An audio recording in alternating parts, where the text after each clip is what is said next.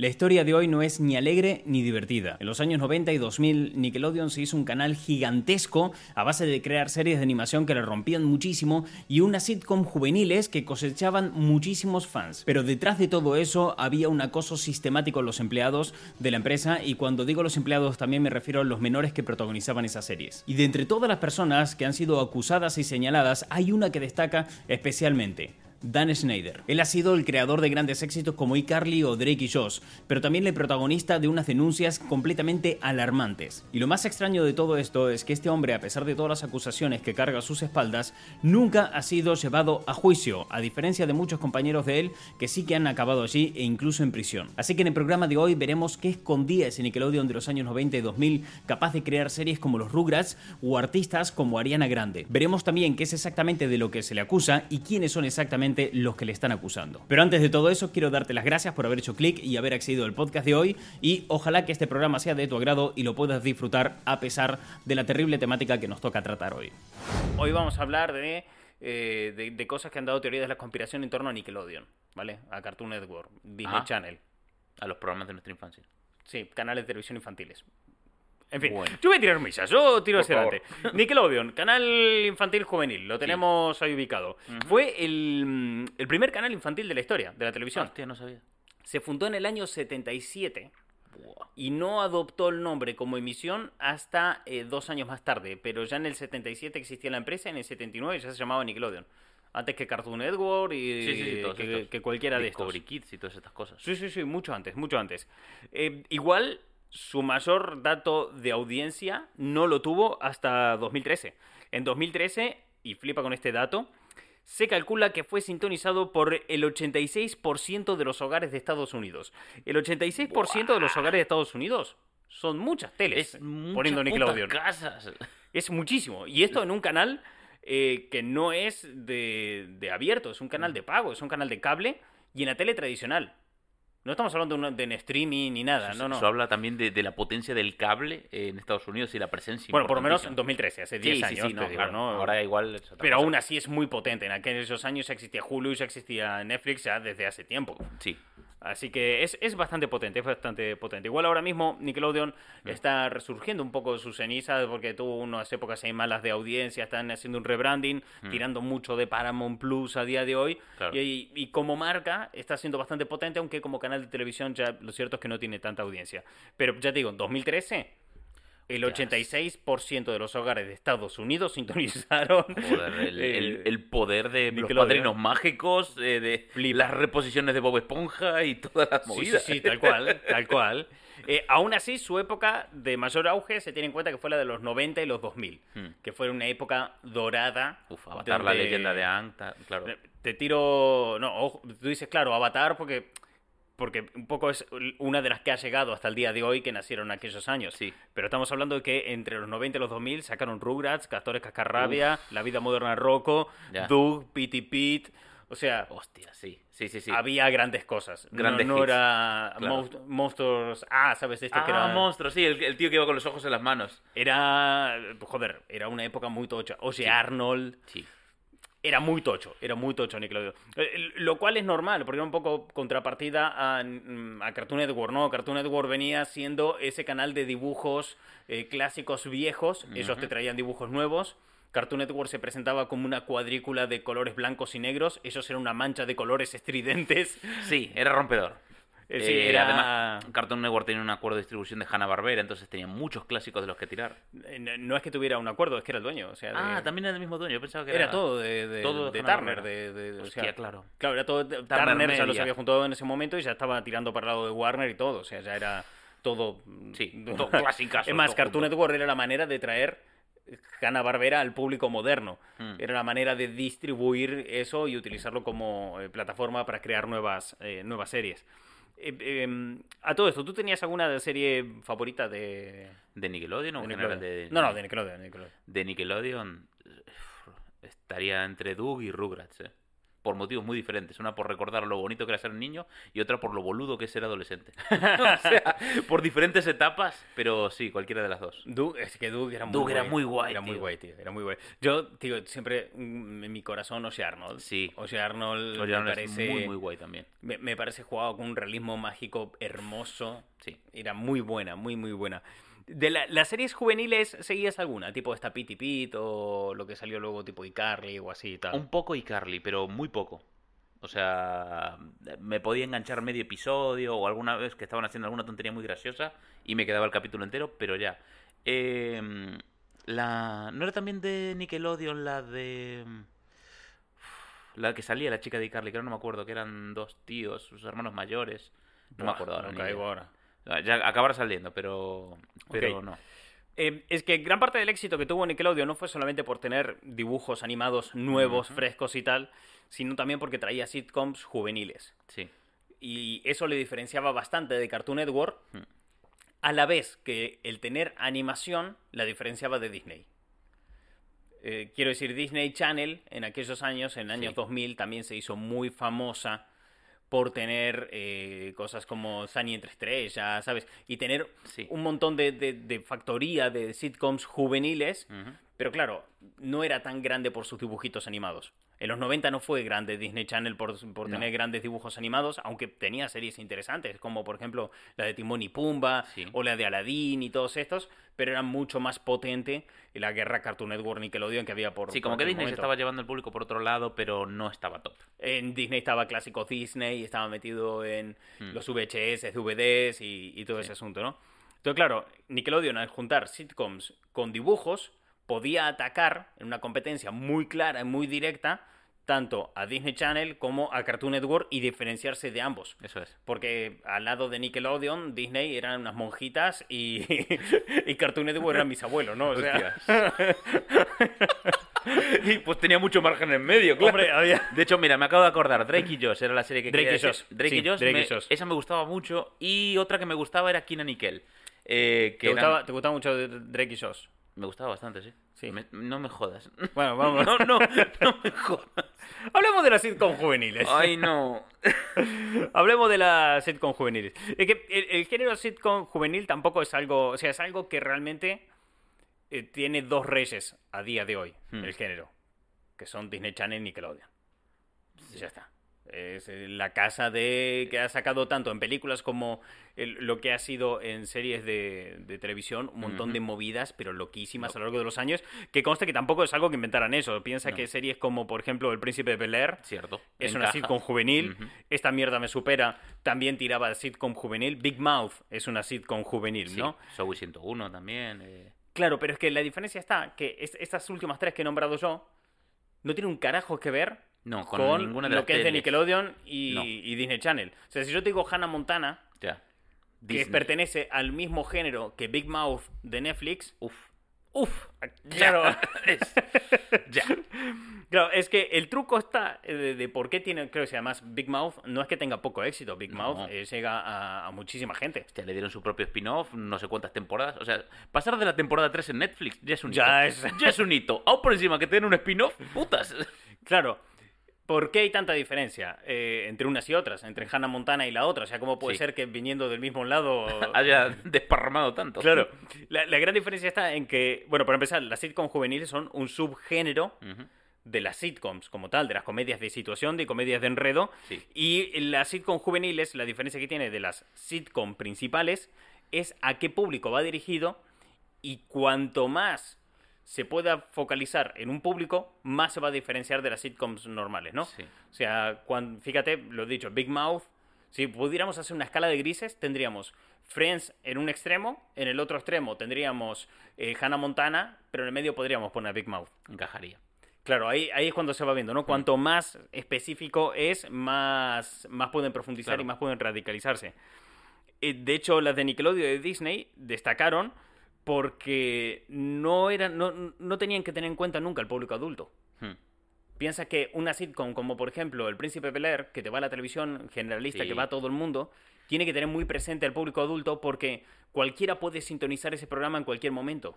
En la televisión haciendo zapping. Vale Sí. que estamos hablando de un programa de los 80, ¿no? Pero creo que vale para entender la, la diferencia. Sí, pero cuando se construye la serie tienes que pensar en que le tiene que gustar a toda la familia, como quien dice. Tiene que enganchar Claro. a, todo, a todos. Entonces, Claro, claro. Por eso tienes un, un reparto coral con el que más o menos te puedas identificar y con el que enganches. En cambio, Nickelodeon y Disney se entienden Ah, no. que va a ser visto solamente por eh, preadolescentes y adolescentes. Hmm. Y sí, ya sé tú, Jo- José Luis, que tienes 45 años, que a días de hoy sigues viendo Hannah Montana. Felicidades A y te mando un contigo. abrazo enorme.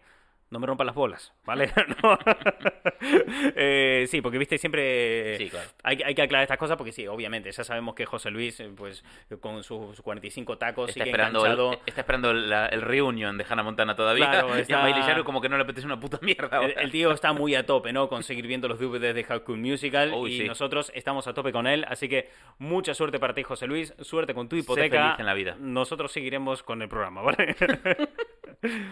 Eh, entonces, esos al estar más acotados Hmm. pueden tomarse más libertades y hacerse más puros. Digamos como que es un destilado, ¿no? El puro, es como un Dios, diamante un ahí. refinado del carajo. El- claro, Nickelodeon y Disney pueden optar, optar a eso. Cosa que igual también le pasa a Big Mouth. Sí. Big Mouth, como no va a un público, o sea, no está en la tele y que cualquiera haciendo zapping pueda llegar a él, Mm. se pueden permitir ciertas licencias para acotarse a un público específico. Es. Big Mouth le está hablando al que recuerda que ser adolescente es una verga y al adolescente que sabe que su vida está siendo una verga. ¿No? O sea, es como... Sí, y encaja muy bien ¿eh? entre los dos públicos, desde el nostálgico de la adolescencia hasta el que la está viviendo ahora. Exacto. Entonces, al poder construir a partir de ahí, Hmm. generan una comedia de enredo.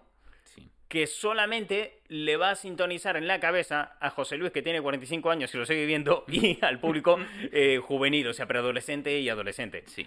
Eh, fíjate que son comedias que tiran mucho del, del slapstick, ¿no? De- del humor físico. Ah, sí. Eh, slapstick es, es el nombre técnico que tiene. el- Vale. el- es que yo quería meter el decir. palabro y luego la explicación, pero no sabía cómo hacerlo. Entonces dije, yo tiro el palabro y veo si queda pegado. O sea, el slapstick es como, no sé, palito de algo, pero digo, decir, tira palabro y a ver qué pasa. Sí, sí. Eh, El, el slapstick es el género de humor del humor físico. Chaplin cayéndose Ya, claro. en un... Es los slapstick. tres chiflados. Es slapstick. Vale, bien. Sí, Pues eh, esos tiran mucho de eso, de Mm. sobre actuaciones, de situaciones muy simples, mega simples, son absolutamente todos.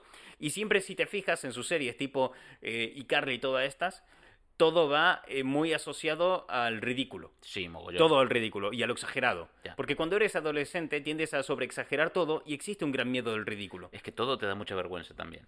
Exactamente. Eh, es como la gran entrada en sociedad, deja de ser un niño, de repente te, te importa un montón tu imagen social, lo que los demás piensen de ti, y todo te da puta vergüenza. Ese momento que le dices a tu papá, no, déjame dos cuadras que llego caminando al cole. Claro. ¿Sabes?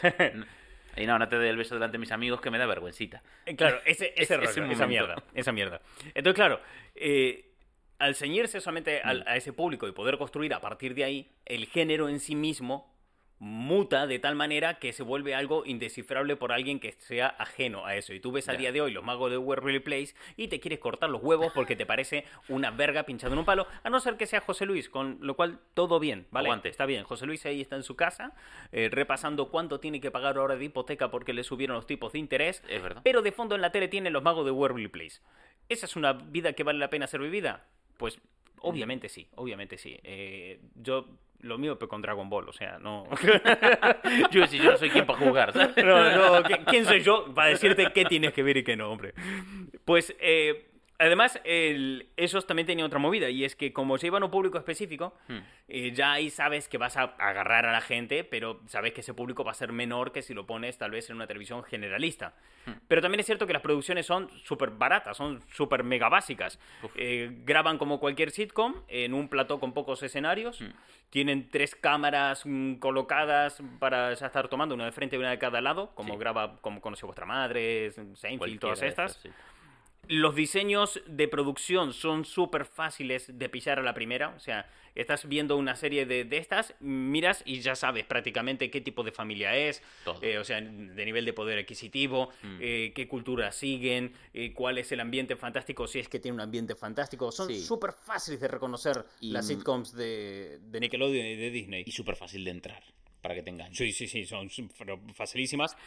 porque realmente los personajes son muy sencillos. Hmm. Son arquetipos muy cerrados y llevados muy al extremo, muy flanderizados desde el capítulo 3 prácticamente. Eh, los conceptos, los temas que se tratan en cada capítulo no son nada del otro mundo. Iba- Y los espacios además describen perfectamente a cada personaje. O sea, lo que tú no veas en el personaje que no, que no entiendas, Sí, te lo va a decir el entorno. O sea, si el tipo es un, por ejemplo, iCarly decía, ¿no? sí. Joder, si está en una habitación con un montón de cámaras y un montón de vídeos y un montón de cosas, hombre, a lo mejor son Audiovisual, ¿no? claro. Está eso. Te iba a parar por la- el palabra flanderizado, que es radicalizado en su mierda. Que lo tiraste así. y- Sí, pero como se lo había explicado en programas anteriores, pues no quería... Pero bueno, como de la misma forma que la sitcom. Es Ah, vale. engancharse a este podcast. Igual entraste y es el primero. Es verdad, el primero. Flanderizado, que viene de Ned Flanders, de Los Ujú. Cierto. que es el concepto que define a cuando un personaje se va de mambo porque sobreexplotamos lo que funciona y el resto lo eliminamos. claro. Así es que al comienzo de la serie Flanders era un buen vecino y ahora mismo es un psicópata Religioso, extremista. Un extremista radical religioso que ni el cura lo soporta, ¿no? Eh, claro, el- ellos entendieron también en Nickelodeon todo lo que había que hacer con estas sitcoms Mm. que lo reventaron muy rápido. O sea, realmente era un sello identificativo de la casa. Sí. Y entre todos ellos había uno que realmente lo pilló mejor que el resto. Un tipo que realmente consiguió destacar y elevar a Nickelodeon en todo esto con sus creaciones de su serie. Y el señor se llamaba eh, Dan Snyder, que fue productor, guionista en, en la cadena entre el año 1994 y 2018. Caray. El tipo ya había hecho carrera antes, Sí. pero con papeles menores en series que no le importaban a nadie. De hecho, estuve repasando su filmografía para esto y no vi absolutamente nada eh, Destacable. destacable. Nada, nada. Pero ¿sabes cuando Es raro ver a alguien que digas, hostias, es que no hay nada que Estoy aquí, ¿no?". rascando y no hay nada. Pero ¿qué pasa? En, él en, eh, en el año 94 Ujú. pegó un pelotazo porque se convirtió en uno de los guionistas de All That, que en Latinoamérica se llamó Todo Eso. Mm. Y aquí en España todo eso y más se llamaba, ¿no? Y era una sitcom que básicamente, o sea, la idea que tenían los creadores de la serie, los productores, es hacer un Saturday Night Live para Sí. niños, Ah, básicamente. O sea, todos sketch, público pensado para ese público objetivo, y de ahí empezar a tirar milla y siempre con unos actores fijos y demás. Y fue un éxito del carajo que duró 11 años el programa. carajo. 11 años. Y Snyder era uno de los guionistas que tenía este programa y la verdad le fue súper guay al fulano. Realmente hacía unos sketches que molaban un montón, tenía muy buen rollo con toda la producción y al final consiguió que en 2004 le dieran su propia serie que fue Drake y Josh. Ah. Y fue su primer éxito. Y a partir de ahí ya empezó a sacar más series y él es el creador de Zoe 101, de Carly, de Sammy Cat y de Hostia, más sí. series. O sea, el fulano realmente lo, lo petó bastante. De hecho, el New York Times llegó a hacer un artículo sobre él donde lo llamó el capitán del género televisivo de las sitcom juveniles. ¡Wala! Qué, qué largo, ¿no? El título. Sí, sí, pero diciendo... Capitán, mi capitán. Sí, sí, de no hay mayor tío que, que sepa sobre este asunto Asunto. que él. O sea, es como si él hubiera inventado el género Uf. de las sitcom juveniles. No era como una cosa loquísima. En total sacó siete series y dos películas. Y exceptuando una de las series, ninguna tuvo menos de tres temporadas. Carajo, muy bien. Claro, o sea, el tío era, era Sí. realmente un crack en lo que hacía. Lástima los casos de, de acoso, abusos y No. violencias que, que había detrás de él y que Nickelodeon y Viacom pues encubrieron un poquito, ¿no? De- Joder, Hollywood lo ha vuelto a hacer. ¿Por qué? Está, está todo mal, tío. Está, está todo mal. No puede ser que, que- que toda esta gente, ¿sabes? Como que el talento va. Ah, no. eh, Eh, ¿Quieres que bueno. tenga talento? Pues ya sabes, ¿sabes? Hay que pagar un precio. Es como hacer un ritual a un demonio satánico. Ah. ¿Quieres que series te ven? Hay que matar tres cabras. Claro, eh, sí, es, un, es, es como que hay un... Pero algo más enorme- asqueroso que matar una cabra, o sea. Sí, en el año 2018, cuando el tipo se marchó de Nickelodeon, Deadline eh, publicó un artículo donde decía que, pues, el tipo se iba de la empresa porque había un grave problema con su temperamento y que todo estaba bien documentado. ¿No? Fue lo que dijo Deadline. Tío.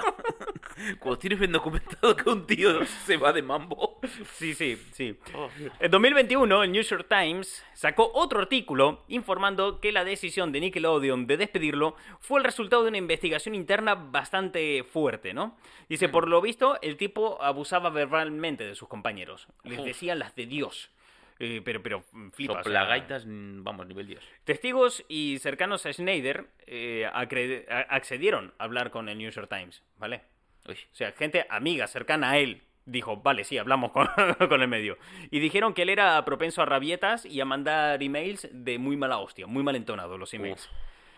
Claro, siendo justos, Ya. New York Times también quiso eh, exponer y dar visibilidad a cuál fue la defensa de Snyder en esa investigación, ¿no? Y lo que él dijo básicamente es que si al resto le, re- le resulta difícil trabajar con él, es porque él tiene altos estándares. Joder. Hostias, eh, qué soplapollas. Hostias, es- y si el tipo ya te parece medio sorete con estas acusaciones, eh, en 2022 eh, el medio Insider sacó otro informe en el cual cuenta que Snyder eh, pedía a sus compañeros de trabajo que le dieran masajes. A sus compañeras, concretamente. Que fueran ahí y le dieran masajitos. Hola, Sí. arroba policía. Algo que él también dijo en el más, o sea, que él dijo más tarde, que bueno, que ahora en perspectiva se da cuenta que aquello pues estaba mal. Hola. Tío, eres un productor de éxito de Hollywood, te puedes pagar un masajista. ¿Sabes? Un- Ah. Una persona titulada para hacer masajes, no para que te meta mano. Pero si ya tienes empleados eh, para... Pero espera, ¿cómo podemos ir un poquito más abajo? No, podemos, eh, no, no, él eso quería él, fíjate, y no. No, no, bueno, o- eh, la coña es que todo ocurrió en medio del Me Too, ¿no? Lo que fue el Sí. movimiento de- del Me Too. Y fueron muchas las denuncias de acoso, pero Nickelodeon siempre lo negó. O sea, Nickelodeon siempre dijo, mira, toda esta gente que está denunciando ahora y señalando y tal, nosotros hemos investigado a fondo, de eso no tenemos pruebas. De otras cosas sí, Vale. que son todas estas que salieron a la luz. Pero de estas no nos consta nada. A lo cual también se señaló que esto estuvo ocurriendo de manera sistemática durante años, más de 20 años a lo mejor, y que Nickelodeon de golpe y, y Viacom se dieron cuenta en 2018, en mitad del Me Too, casualmente, Mm, con una investigación. casualidad. ¿no?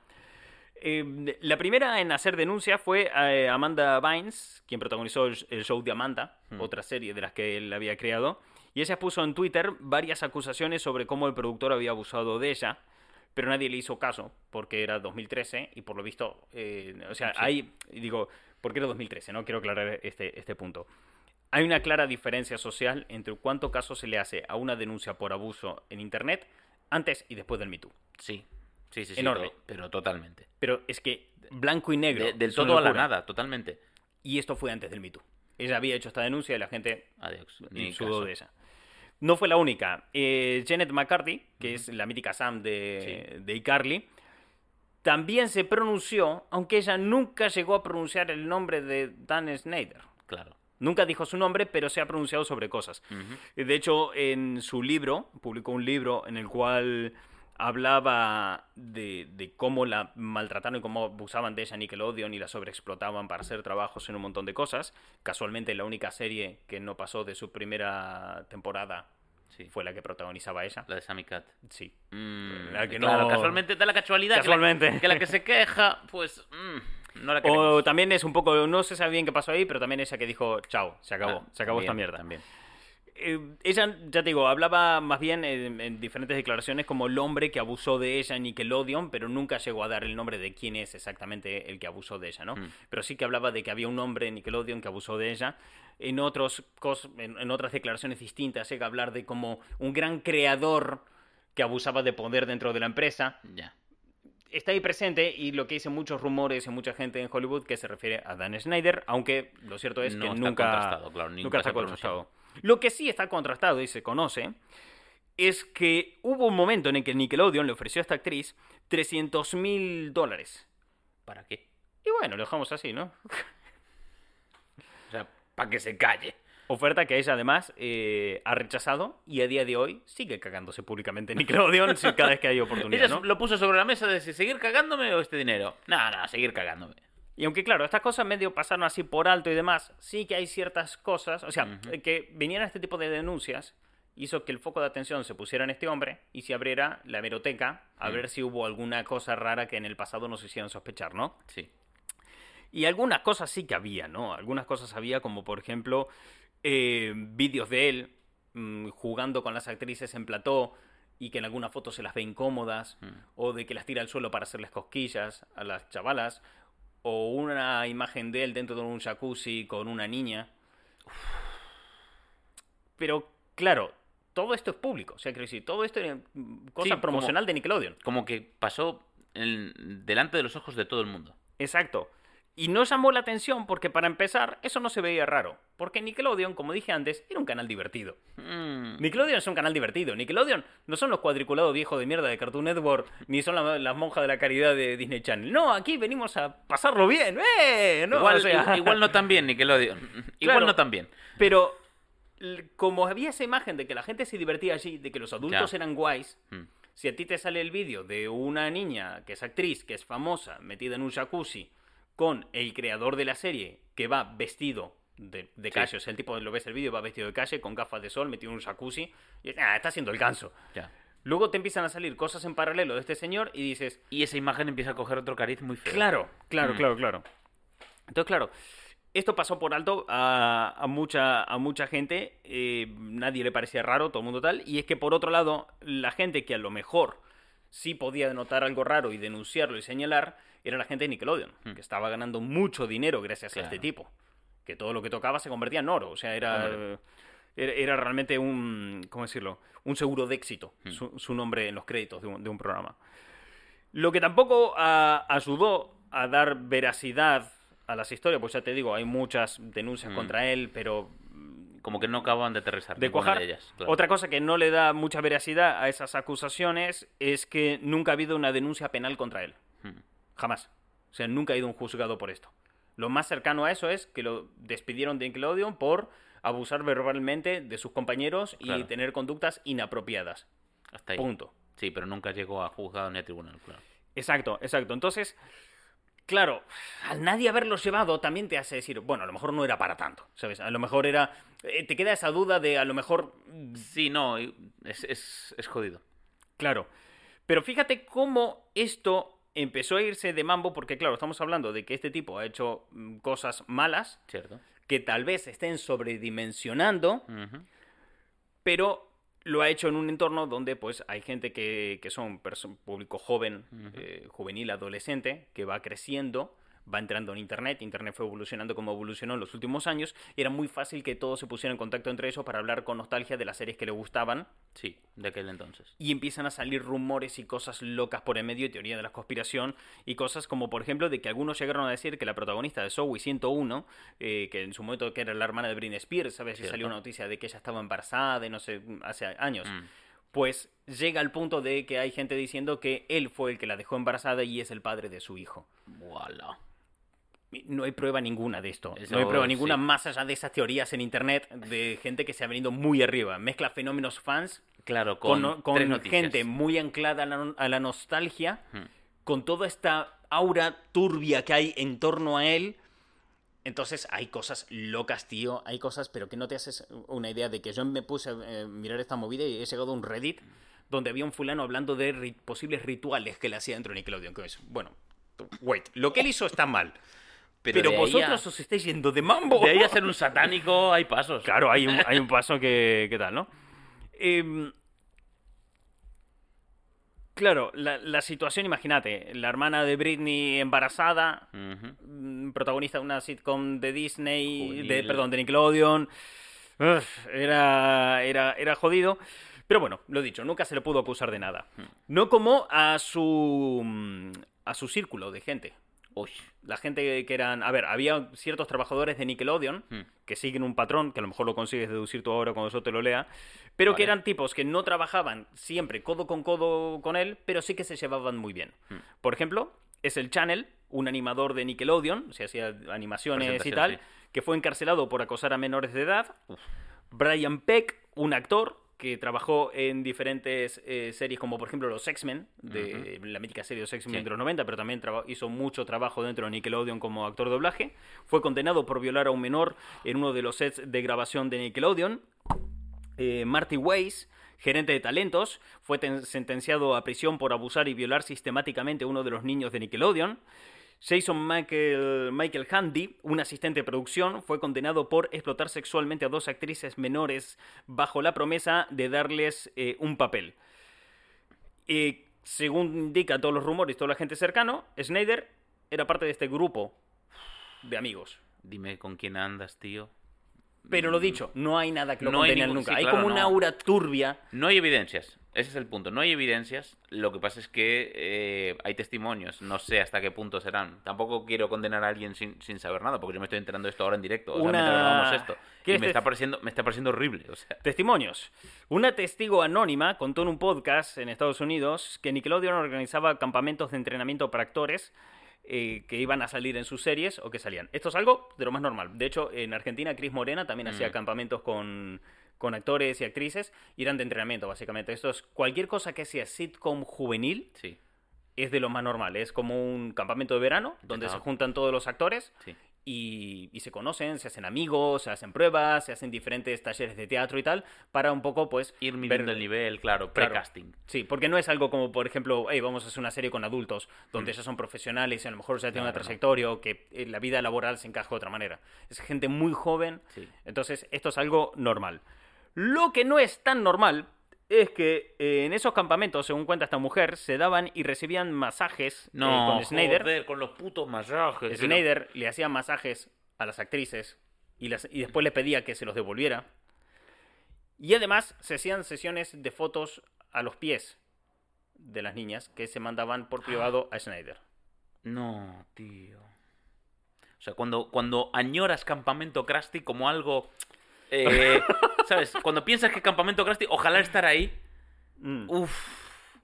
O sea, que era de los que le gustan los pies. Era un fechipié de estes. Es que mira hasta dónde llega la movida de los pies, porque hay, existe un patrón en todas sus producciones, en todas sus series, y es que hay muchos planos de pies. Mm, La más excesiva es iCarly. sí. Y Carly tiene muchísimos planos de pies, Sí. hasta el punto de que llegaron a convertirse en marca de la casa. Sí, Está muy asociado el, el- el el- pie el de- pie. Sí, como una mancha. Me acuerdo de una mancha en Nickelodeon que era un pie. Eh, muchos hablan de que eso llegó a ponerse por influencias de Snyder, aunque, si me permites, a mí eso me parece otra teoría de la conspiración Eh, más. Igual sí, eh, ¿no? Igual. Realmente es que estas escenas de pie las he vuelto a ver porque yo estoy investigando para esto y ya me parecía mucho, y realmente me parecen algo completamente inocente. Vamos a, vamos a partir de la O base, sea, ¿no? inocente o en plan Tarantino. Vamos a partir de una base. El pie es una parte del cuerpo recurrente para hacer gracias a los niños. Sí. Tiene deditos raros, Mm. huele, raro, está como muy lejos del resto del cuerpo. Sí. Depende de donde lo toques, te partes el culo o te duele un montón. Es, es una parte que se utiliza mucho para hacer gracietas recurso. a niños, ¿no? Mm. De base. Entonces, en un contenido infantil que hayan pies y hacer tonterías con los pies, es normal, porque los pies no se utilizan. Ir descalzo por la vida es un acto de rebeldía y demás. Ya, claro. Entonces, claro, lo ves a día de hoy, eh, ese tipo de escenas, y si lo ves desde, la- desde esa perspectiva, dices, esto es completamente inocente, son pies, y esto va directamente a público familiar infantil. Luego ves tantos testimonios por tantos medios distintos que van llegando, y las imágenes se vuelven raras. Oh, Entonces, claro, me preguntas, ¿es inocentes o son inocentes tipo Tarantino? No, no lo sé. uf, es difícil de sacar. No lo sé, pero de claro. base yo lo veo y digo, sí, pies, niños, o sea, no me, no me descuadra, ¿sabes? Claro, es ese punto de. mm, lo que estoy viendo está mal o mi mirada está contaminada, que a veces puede pasar. Es que al final la cuestión de todo esto es que esto es turbio, ¿vale? La cuestión es que esto es turbio. O sea, no, no somos jueces para No, juzgar claro. a este señor y decir si este señor ha hecho tal, aunque Internet ya lo ha hecho y ya lo ha condenado y lo tiene mega claro. canceladísimo a Sí, este sí, hombre. Eh, existen teorías de conspiración muy jodidas en torno a él. Y hay gente, mm, creo que en algunos casos eh, les he llegado a, le- a leer cosas que me parecen casi tan enfermizos como aquellas cosas de lo que a él se le acusa. O sea, de, de- lo que él hizo está mal, pero lo que tú estás haciendo, diciendo y pidiendo para él Me parece. está claro, igual de mal o igual es de peor. mal, claro. ¿Sabes? Es ese tipo de cosas. Eh, ningún juez jamás lo ha condenado. Hmm. Solamente compañeros suyos de, trabajo y a sus compañeros de trabajo también los han condenado. Así que he llegado al final de esta historia, porque esta es una historia que alguna que otra vez me habían pedido que trajera para los podcasts, y me he quedado con un sa- sabor agridulce. Mm, Porque esto no tiene una conclusión lógica a día claro. de hoy. No hay un. Lo, es más, lo último que se supo de él es que está preparando una nueva serie que está buscando, la empezó a hacer hace dos, dos años, escrituras de guion y el proyecto, y está buscando alguna cadena que se la compra para venderla y que directamente esta ve- vez irá a público adulto, que deja el público familiar, el público, perdón, eh, juvenil, Sí. y que se va al resto.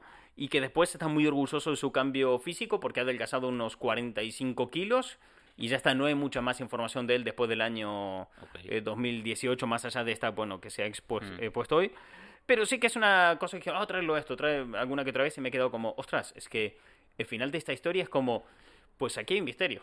Claro, es que como no lo resuelva Belma, Belma, como no, no venga Colombo, no venga así, ay, no sé, el detective marciano, por favor, que alguien resuelva este misterio, porque es verdad, eh, no, claro, no tener conclusión, no tener, No, no, no hay ningún tipo. A ver, yo tengo un par de conclusiones sobre este tema, pero sobre el tema, no sobre lo que haya hecho No, o no claro. ha hecho este hombre. Está claro que lo que hizo está mal. cierto, Eso no, o sea, de lo que está demostrado, probado, sí, está ahí. abusos de poder y, y sabes si verbalmente dirigirse mal a, a tu compañero de trabajo, eso no se puede hacer en ningún concepto. Exacto.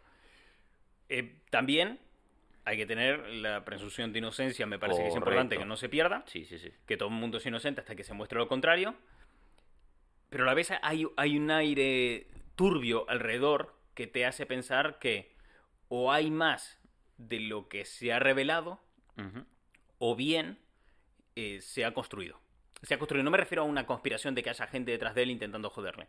Me refiero a que el boca a boca y la, char- y la charla en internet de que existe tal cantidad de gente hablando y opinando sobre este tema Sí. sin ningún tipo de consecuencia sobre sus acciones, que es muy fácil que extrapolen absolutamente todo. Sí, y que se acabe construyendo una realidad paralela, o al menos una realidad que no tiene ningún tipo de, de, de prueba, de demostración.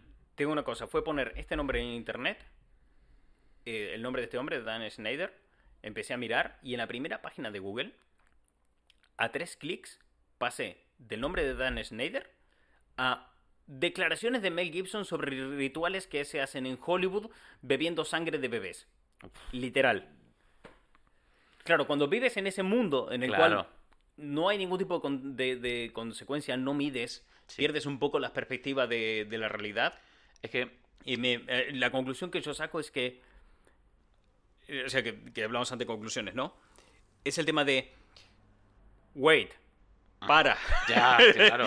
De con qué facilidad destruimos todo. Porque mira que aquí hay cosas malas que señalar, acusar y denunciar. Y ponemos el foco en lo que no podemos demostrar. Ahí está. Es jodido. Esto pasa, Y, ¿sabes? y aunque se pueda demostrar, Cierto. aunque se pueda demostrar, Sí, en el momento bueno, que dices que el fulano hacía rituales con ellas. Ya, sí, bueno. Eh, claro, hay un proceso y una vía para hacer este tipo de cosas. Me refiero, están las denuncias policiales, denuncias penales, en manos de abogados, todo ese tipo de cosas. Pero cuando se construyen eh, presuntos bulos, porque tampoco sé si es un bulo o es verdad, pero un presunto bulo, de momento, pasa por, por falta de transparencia. Aquí Nickelodeon eh, negó sistemáticamente todo, porque también era un poco lo- la tónica habitual de Hollywood, de cada vez que hay un escándalo, no, no, no, no, no. Luego cuando ya haya que demostrarlo, bueno, ya diremos que sí y pediremos redención. ¿Sabes? Claro. Eh, esperaremos un tiempo prudencial y, y- y vuelta. Que es fue la gestión anterior. Claro, que es como la mierda de los pozos de Hollywood, ¿sabes? De, de siempre que hay un escándalo, ya existe un, un- Lo peor es que ya existe un modus operandi para todo, Claro. para toda la, la mierda, porque lleva pasando muchísimos años. Entonces esa falta de transparencia por parte de, de Nickelodeon, eh, Viacom y demás, ha sido, mm, eh, digamos, el terreno donde se ha construido todo esto. Si tú eh, sentencias o haces una investigación la cual publicas y, y emites todo lo que hay, ya la gente luego no puede esgrimir. Que es un poco lo que está pasando ahora con DC y James Gunn. Hmm. Cada vez que sale un bulo, un clickbait, un algo sobre DC, ¿eh? sale No, James pero- Gunn a Twitter y dice, no, Me flipa cómo, cómo comunica y cómo cierra bocas, tío, porque al fin y al cabo no está permitiendo que se construya. Claro. Es que aquí lo que, lo que he visto que me llamó mucho la atención es decir, el, el perder el foco, ¿no? De, de un poco de buscar sangre por parte del fan, en algunas ocasiones, ¿no? De, de buscar sangre, de decir, este hombre ha de ser condenado, tiene Sí. que tal, no sé cuál. Y probablemente así sea. Probablemente así Sí, sea. Sí, sí sea así, pero hay como una especie de, mm, de espiral donde en- muy rápido se acaba perdiendo la razón, ¿no? Tú entras indignado a ver algo. Tú descubres que tu actriz favorita Sí, denunció que ha sido abusada por este hombre. Lo condenas. Apoyo a, la acti- a esta actriz, me fío, confío en ella porque es mi actriz favorita, sí. a muerte con ella. Condeno a este hombre. Luego vas a buscar más información. Llegas a un blog en el cual te encuentras eh, un montón de cosas horribles que han dicho este tipo. De ahí saltaste a un foro donde hay gente intentando destapar la verdad que hay detrás de todo esto. Hmm. Y en el clic siguiente ya están diciendo no, porque este tío rituales. Rituales con Mel Gibson. Y en cuatro pasos ya, Ya. estás ahí. Y esto pasa muy fácil. Sí, sí, sí. sí. Pasó esta semana en Twitter, no sé si viste lo de vender la Liga de la Justicia a Mercadona. Eh, sí, sí, sí, sí. De hecho, bueno, como muchas de las cosas, me entero a través de los memes y luego voy, ¿y esto de dónde sale? ¿no? Claro. Y, sigo, y sigo el rastro de- del origen y digo, ¿qué? es que pasó una movida y es que lleva mucho fan de Zack Snyder pidiendo que eh, la vendan a Netflix y a esto se subió el carro de mucho bobo de pidiendo que se la vendan a no sé quién y que venga Leo Masi y le meta dinero a Claro. las y las de Dios Claro. con esto de, gente que se viene muy arriba Sí, sí, sí. Y entonces salió la broma de una persona de aquí de España de que se la vendan a la cadena de supermercados Mercadona, o sea, ¿no? O sea, Ujú. puestos a venderse Puestos a venderse a alguien que lo compre en Mercadona. pero la cuestión fue que la gente que está haciendo campaña porque Warner venda la Liga de la Justicia y que pone un montón de hashtags para promover esto, puso vender la Liga de la Justicia en Mercadona cuando vio que existía el hashtag, sin saber qué coño era, ¿no? Porque es muy fácil subirte al carro cuando ya estás metido en un discurso Sí. y ya estás en un hilo argumental y ya en tu cabeza va en una dirección con una desconexión de la realidad y una sobreconexión con una realidad muy con un específica. asunto concreto, claro. Es que- Claro, claro. Entonces, eh, a mí una de las cosas que más me ha llamado la atención de esto es que al final, detrás hay unas cosas súper tochas, reconocidas por él, como que pedía masajes, como que insultaba, Sí. como que tenía rabietas. O sea, hay cosas muy hardcore reconocidas por él, otras muy hardcore reconocidas por la prensa, pero lo que más suena por ahí y lo que más va dando vueltas por ahí es que no, es que el logo de Nickelodeon era un pie porque él era un fetichista de los pies. Que te digo, a lo mejor sí, pero en el momento que te centras más en eso, que entiendo yo que también es mucho más espectacular, es mucho más peliculero, Sí. es mucho más de ¡Wow! el giro argumental. De, Tenía un fetiche de secreto. golpe el logo ya no lo volvemos a ver igual. Ahora el logo era un fetiche, un símbolo de un fetichismo, ¿sabes? Es como que. Hay un giro argumental De- en tu nostalgia. De todas las mierdas, claro, de todas las mierdas eh, que se le pueden condenar, justo ser un fetichista de los pies me parece lo más normal del mundo. O sea, Es que- es que, pues, es que cualquiera puede tener estas cosas que le exciten que sean fuera de lo normal, una, una rareza. Hay gente que le excita el pelo de los sobacos, hay gente que tiene pues todo tipo de, de, de excitaciones y que son parte de su privacidad Sí. y con quien decida compartirla. Punto. Otra cosa es cuando ya se sí, excede. de golpe lo, lo excedes Claro. y lo estás sacando fotos a niños, ¿no? Eso es, ese es el punto que es condenable. Pero, pero per se, tener un fetiche no es nada del otro jueves. Claro, entonces a lo que voy es, nos que, la- mucha de la gente, mucha de la atención de la leyenda urbana se construye ante esa imagen de el logo de Nickelodeon. Era Era por el parte. fetiche de este hombre, ¿no? Y se pierde ese foco en lo que realmente sería lo denunciable, en le pegabas cuatro gritos y Ya. perseguías a gente y le rompías las pelotas a Peña con la que no Practicaba tenías que acoso hacerlo. laboral mandando mails flamígeros ahí que, que- que Claro. incendiaban todo el equipo. Joder, esa mierda genera un estrés a la hora de trabajar que es un coñazo, y más cuando trabajas en entretenimiento. Es que hay un punto en esto que a mí, por lo menos, no, no sé qué opinas tú, pero que a mí me da la sensación de que ya se pierde el foco Hmm. Del discurso que se quiere dar y solamente quiere, quiere sangre. O sea, no importa Sí. eh, aquello por lo que querías hacer justicia. No, lo importante es sangre. sangre. Claro, cuando se acaba la justicia empieza la venganza. Creo que esto ocurre sobre todo cuando, cuanto más atroz es el, el presunto crimen, menos comprobación hace falta. Es decir, por... eh, me explico. Si fue, tú imagínate que estamos hablando de un presunto caso de pedrastia. Estamos hablando de un caso muy heavy, donde él al final, eh, nuevamente presunto, porque no se sabe esto. Bueno, al compañero, de- a uno de sí, está condenado, por eso, por eso digo. sigue en prisión, de hecho, uno de esos. O sea, Tú imagínate que estuviésemos, eh, eso estuviese sobre la mesa. Yo no necesito comprobar nada porque esto es lo suficientemente atroz para que socialmente... Tiene que ser verdad. Claro, tiene que ser verdad porque socialmente no me puedo permitir dudar de una víctima y menos una víctima menor. Que, joder, de base hay que apoyar a las víctimas. Pero, mierdas, existen procesos legales en los que no formamos parte salvo que seamos abogados, jueces o fiscales. Sí. Eh, es una mierda. O Pero denunciante. es verdad. También, o denunciante, o víctimas también. Es Claro. verdad. Salvo que estemos implicados directamente en los procesos judiciales, de momento somos boca chanclas. sí. Es que. Sí, sí, sí. Eh, a veces pasa en Estados Unidos que, que se puede evitar más el boca changle porque se llevan diferente el tema de papeleos que en otros países. Así, La justicia eh, sí va como a toda, a toda hostia. Pa, pa, pa, y no juicio, solamente juicio. a, a toda hostia, sino que eh, es muy fácil descargar, por ejemplo, desde aquí, desde España, documentos de juicios y denuncias que están en activos en Estados Unidos Mm. y leer un montón de cosas e informarte de eso. Yo me acuerdo cuando fue la, la denuncia de Scarlett Johansson a, Sí. a Disney, que la descargué y tenía eso el papel aquí. Y lo, Lo hiciste en directo con la peña, sí, sí, sí, es verdad. y Lo- lo, mostré en papel. Mirad, esta es la denuncia que... Este es el papelito que llevó Scarlett Johansson Correcto. a los juzgados. Lo, lo eficiente que es la transparencia a nivel judicial allí, eso es verdad, ¿eh? Eh, pero claro, hay, hay un punto, tío, en el que se, se pierde el norte. Se pierde el norte y da un miedo, tío. Hmm. Da un miedo porque, te digo, las cosas que veo, y esto ya se ve en otros eh, tipos de juicios públicos a, a un montón de gente, Sí. que lo ves y dicen, a este tío le jodemos. Porque también hay un punto de, a este le puedo. De revanchismo, sí. Na- No solamente de revanchismo, sino directamente lo hago porque puedo. ¿no? Sí. De decir, ostras, veo a este fulano que, si así un fulano famoso, en teoría es tocho. Hmm. Existe una antigua idea de, de las estrellas de Hollywood que han heredado un poco los influencers, que esta idea, Es ¿sabes que últimamente se habla mucho de que las estrellas de Hollywood ya no existen? Hmm.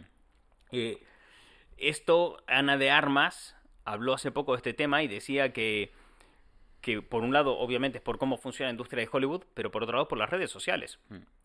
Antes una estrella de Hollywood, un Humphrey Bogart, o mira, te voy a, a algo más eh, actual, a George Clooney al comienzo de su carrera, Sí, eran seres intocables. sí, sí. sí, estaban- Eran, por eso eran estrellas. Estaban ahí arriba brillando para nosotros, ¿no? Y no existía la persona detrás de la estrella. Era, tú, tú solamente podías acceder a él pagando la entrada al cine. Hmm. Y lo veías ahí. En la tapa de las revistas como mucho. Claro, entrevistas exclusivas en, en medios de pago, que eran revistas o periódicos. Claro, era lo, lo que te contaban de ellos, eran leyendas prácticamente. Hoy en día todos tienen su cuenta de Instagram, todos tienen su TikTok, todos tienen su canal de YouTube y los ves sin maquillaje, contando lo su día a día Sí. y, y sus mierdas y, y ves que cagan igual que tú y que son seres humanos igual Los que hemos tú. humanizado. Claro, entonces el- el- es muy fácil empatizar con ellos, Hmm. muy fácil empatizar con ellos. Y eso tira abajo la idea de la estrella de, de Hollywood, pero eleva la del influencer, eleva la del, ¿cómo decirlo? La de la persona relevante en redes sociales, por el motivo que sea, el celebrity Correcto. social, ¿no? Mm. Claro, hay un punto heredado en el cual tú ves a un famoso que tiene muchísimos seguidores y dices, ah, no, este es intocable, ¿no? Te, queda, te queda esa idea de que posee algo Sí. de poder, algo de misticismo, Mm. a pesar de la empatía, porque dentro de lo que son las marcas personales, entender a cada persona como una marca, a George Clooney como si fuera una marca, hay un punto en todo eso que dices, hostia, esta persona es de... Tú llegas y mira, es que le siguen tantos millones de personas. Ah, coño. Hace directos y tal, tiene un montón de gente, no sé qué, no sé cuánto. Este es intocable. Ya. Está ahí. Hay ese punto heredado, ¿no? De las Correcto. estrellas de Hollywood. Pero a diferencia de las estrellas de Hollywood, tú un influencer lo puedes tumbar. Lo puedes hacer sangrar así. lo puedes hacer sangrar porque es una persona muy accesible. Siguen siendo personas accesibles que están ahí, seres humanos a los que puedes llegar.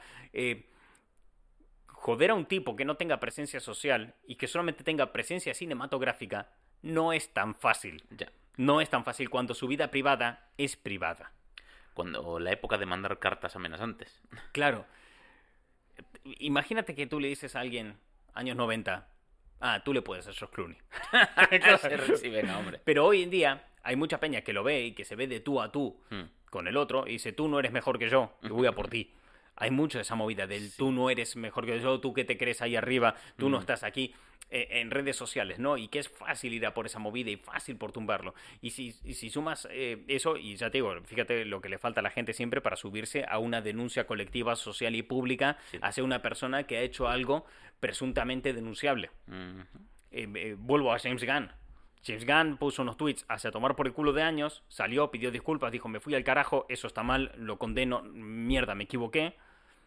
Y, Y aún así lo la- despidieron de Disney. y lo despiden de Disney y la gente le salta la chepa y hubo que hacer una campaña para perdonarle. Una campaña en la que se tuvieron que sumar mm, todo el elenco de Guardianes de la Galaxia, que entre todos mueven a millones de personas en Internet. claro, ¿Sabes? Y, joder, eh, tú imagínate un tipo tan grande, tan influyente, todo lo que hizo falta para que no ser cancelado.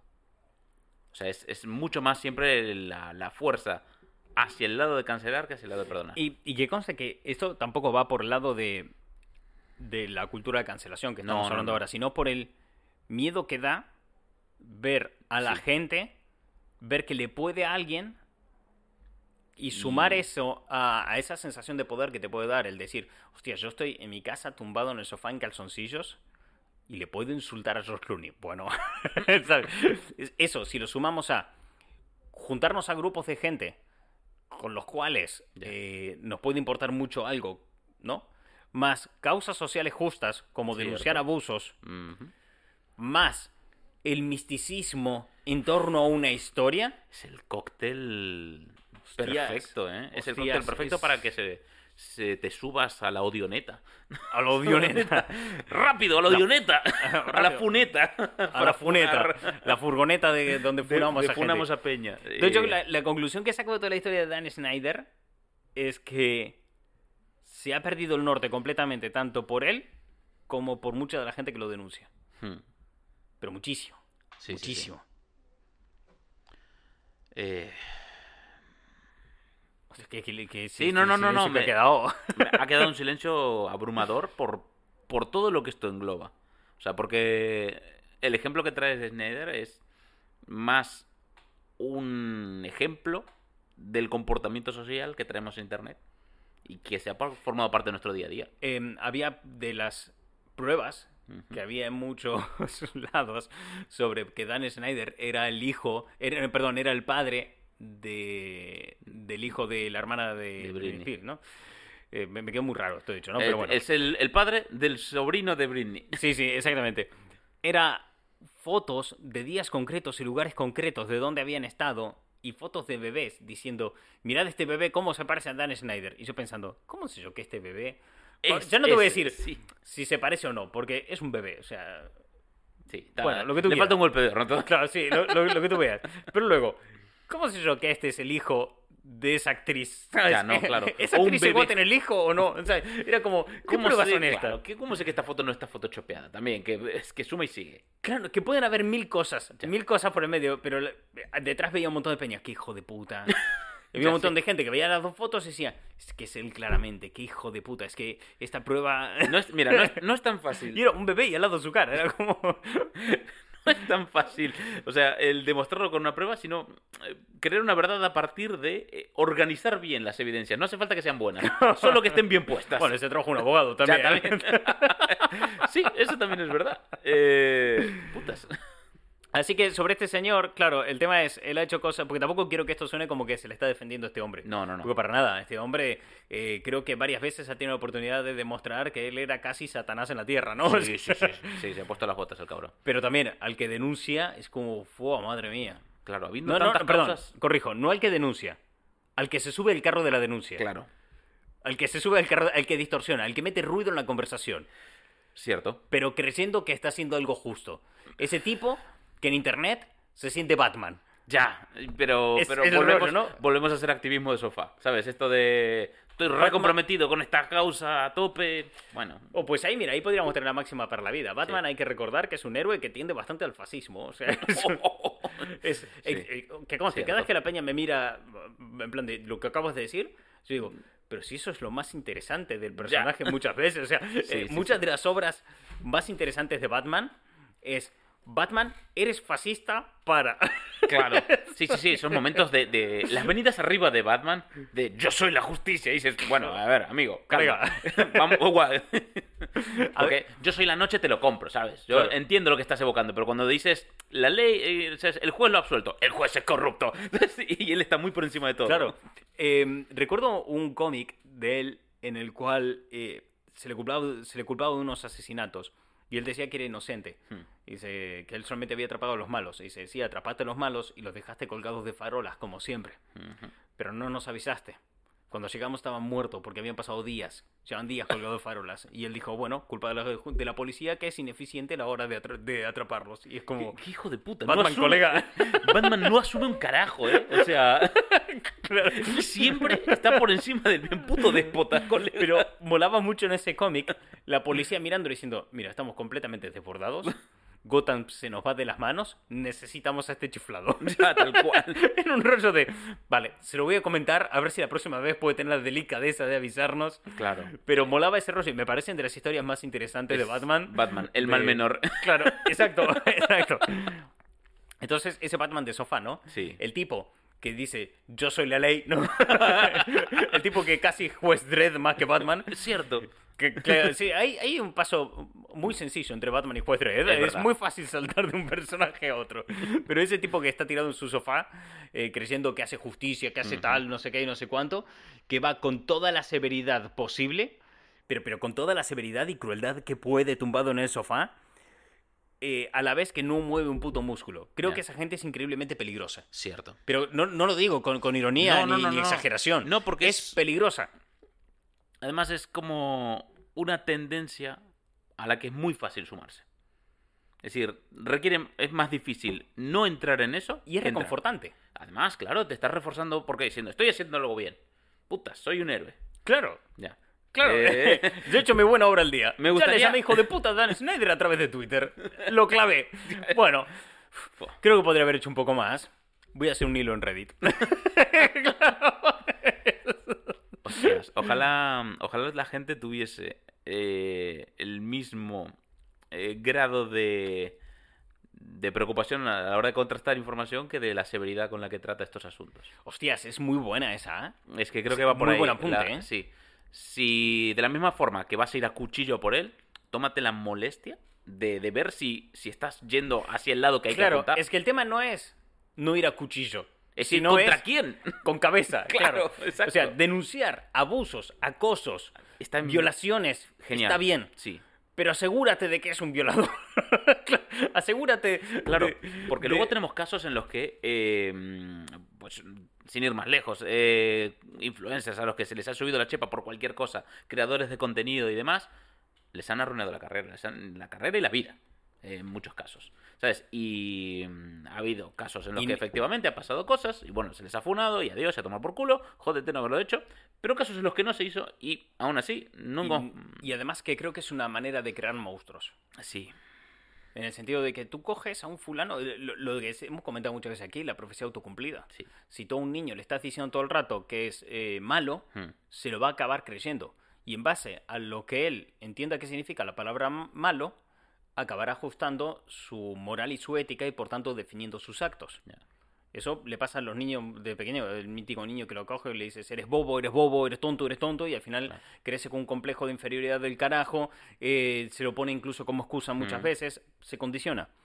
Y esto no pasa solamente en los niños, la profesión autocumplida es un sesgo, un sesgo- bueno, Sí. no es un sesgo, pero bueno, nos entendemos, ¿no? Funciona es, como tal. es algo que le puede pasar también a gente adulta, y si Correcto. tú tienes una masa de gente condenando a una persona y señalándola con el dedo, "Ah, ah, ah, ah, ah", una vez tras otra, una vez tras otra, una vez tras otra, al final el tipo puede acabar asumiendo eso, redefiniendo su identidad en torno a ello, y ya que está asumido, pues sus leyes morales y éticas acaban cambiando para ajustarse en torno a ello. O sea, fíjate un fulano que a lo mejor eh, opina políticamente, pero no es mala persona, no es radical, no nada, solamente opina A. Hmm. Y el tipo vive en su vida. Y vienen los que opinan B. Y lo machacan. Porque ¿cómo te atreves a decir esto aquí en redes? Que a ti que te sigue gente y que tienes y eres un influencer, ¿cómo te atreves a decir semejante burrada? Desde hoy te dejo de seguir. Porque lo que acabas de decir, ¿cómo, cómo Es que A? imperdonable. ¿Cómo que A? Por Cuando tu todo el culpa mundo murió. sabe que ve. Claro, por culpa de A murió tanta gente. ¿No? Ese típico situación. Sí. Vale, está bien, le pasa una vez. Y el tipo tiene dos opciones. Salir y pedir disculpas, callarse la boca, seguir opinando. O sea, tiene pocas opciones. Bueno, Mm. dije más de dos, pero bueno, nos entendemos. Sigue adelante. Le vuelve a pasar la semana siguiente con otro comentario. Y le pasa la siguiente con otro comentario distinto. Al final el tipo está recibiendo tal cantidad de estímulos y de, y de mensajes que al final dice, pues que les den por culo. O que les jodan, o soy así. Claro, Y puede llevar esto a una depresión o a una radicalización sí. O a un efecto eh, reaccionario completamente de rebote y venganza. Puede llevar a muchas cosas, pero al final acaba, si todo el mundo le dice mal, mal, mal, tú mal por lo que opinas, mal por lo que piensas, mal por lo que haces, al final el tipo dice, hostia, pues yo lo que hago es mal, pues esto le parece mal a un montón de gente, pero hay otros que me apoyan y bien, pues entonces seré el malo. claro, y acaba redefiniéndose en Sí. ese punto, ¿no? En ese, en ese discurso. Y es una forma de... O sea, los, los jueces Dredd de sofá, los Batman de sofás, pueden convertir, pueden crear monstruos con Cierto. mucha facilidad de que eso y al final esa gente se acaba comportando así y, al- y en un comienzo no lo eran ¿sabes? Ya. Eh, es como los míticos que empiezan creando contenido hablando de videojuegos y tal y acaban hablando solamente de salseo ¿sabes? Cierto. y mierdas así súper jodidas y metiéndose en debates y en discusiones y que o los míticos creadores de contenido que mínimo tienen dos o tres polémicas al año Hmm. y, y que les va a provocar una semana de descanso de su creación de contenido y que pronto volverán o que tengan que sacar comunicado cada cierto tiempo. Peña, Peña que programa sus polémicas según le cuadran los viajes. Lo he visto según le cuadran No las épocas que más se paga por anuncios en YouTube. Eso sí que lo he visto. Eso sí que sí que lo tengo visto. Bueno, eso ya existía en la tele. Entonces no me, no me extraña. Eh, no sé, es una cosa que da miedo, así que creo que la máxima para la vida es... Sí. Dale, José Luis, no seas un, un Batman de sofá. Creo que sí, creo que va por ese lado, ¿no? Que la, mm, la justicia sin criterio o la venganza sin criterio Sí. eh, crea monstruos. La falta de criterio, creo. La, fal- la falta de criterio crea monstruos. Sí. O sea, es quedó... Hostia, la frase quedó buenísima, tío. La falta de... Podría ser título del libro. Joder, ya te La digo, falta de criterio crea monstruos. Cita. Sí, sí, tal Paulo. Coelho. Pero eso no Sí, no, y Dan Schneider creo que no tenía. Criterio para hacer series, sí. Sí, Para no. tratar con gente, creo que no.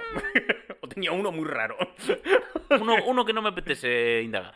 Pero bueno, esto sería el podcast de hoy. Mira, al final, la conclusión final, hemos tratado un tema que me habían pedido hace no sé cuánto tiempo que hablara de este señor. Hace- Oye. Es, es que estoy en un momento en el que estoy eh, recogiendo cosas que tenía apuntadas desde hace tiempo de gente que me dijo, Martín, deberías hablar de esto algún día. Y, ¿Quién me lo dijo? ¿Cuándo? ¿En qué momento? Uh, lo siento, esto... Buah, ni puta idea. Pero lo que sí hacía era escribir el tema y al lado palitos para ir contando ¿Cuánta cuántas gente? veces me lo había pedido. Y, y ahora estoy repasando un poco esos apuntes y digo, bueno, Entiendo. vamos a sacar estos temas. que- Se están acumulando en el cajón, se están poniendo... Claro, se está que volviendo siempre a la gente le digo, sí, sí, sí, dale, coméntame, pídeme, y yo buah, tengo un montón de cosas. Y al final, nada de lo Nunca. que decían tenía ningún tipo de relevancia sobre qué temas escogíamos para el podcast. Entonces, para evitar eso, pues mira, vamos a traer. Está Así bien. que, pero al final, mira, yo pensé que era un tema que no daba para mucho y al final nos ha sacado Sí que una de las ¿eh? Sí. frases de de, este, de este rollo. podcast, me gusta. Es, eh, ya podemos dejar de usar las frases del filósofo Kant y otros. Ahora tenemos las nuestras propias. Ahora filosofaremos de nuestra manera. a nuestro rollo. Bienvenidos gusta- a una nueva era. A mí lo que me gusta es que tratamos temas bastante delicados sin meter la pata. Yo no, no creo que esté capacitado para decidir si he metido la pata o no. Yo solo quería hacer un chiste con la palabra. Uy, no lo había entendido. Qué... Buah, no había caído en la cuenta. No, se acabó el programa. Chao. Nos vemos la semana que viene. Adiós.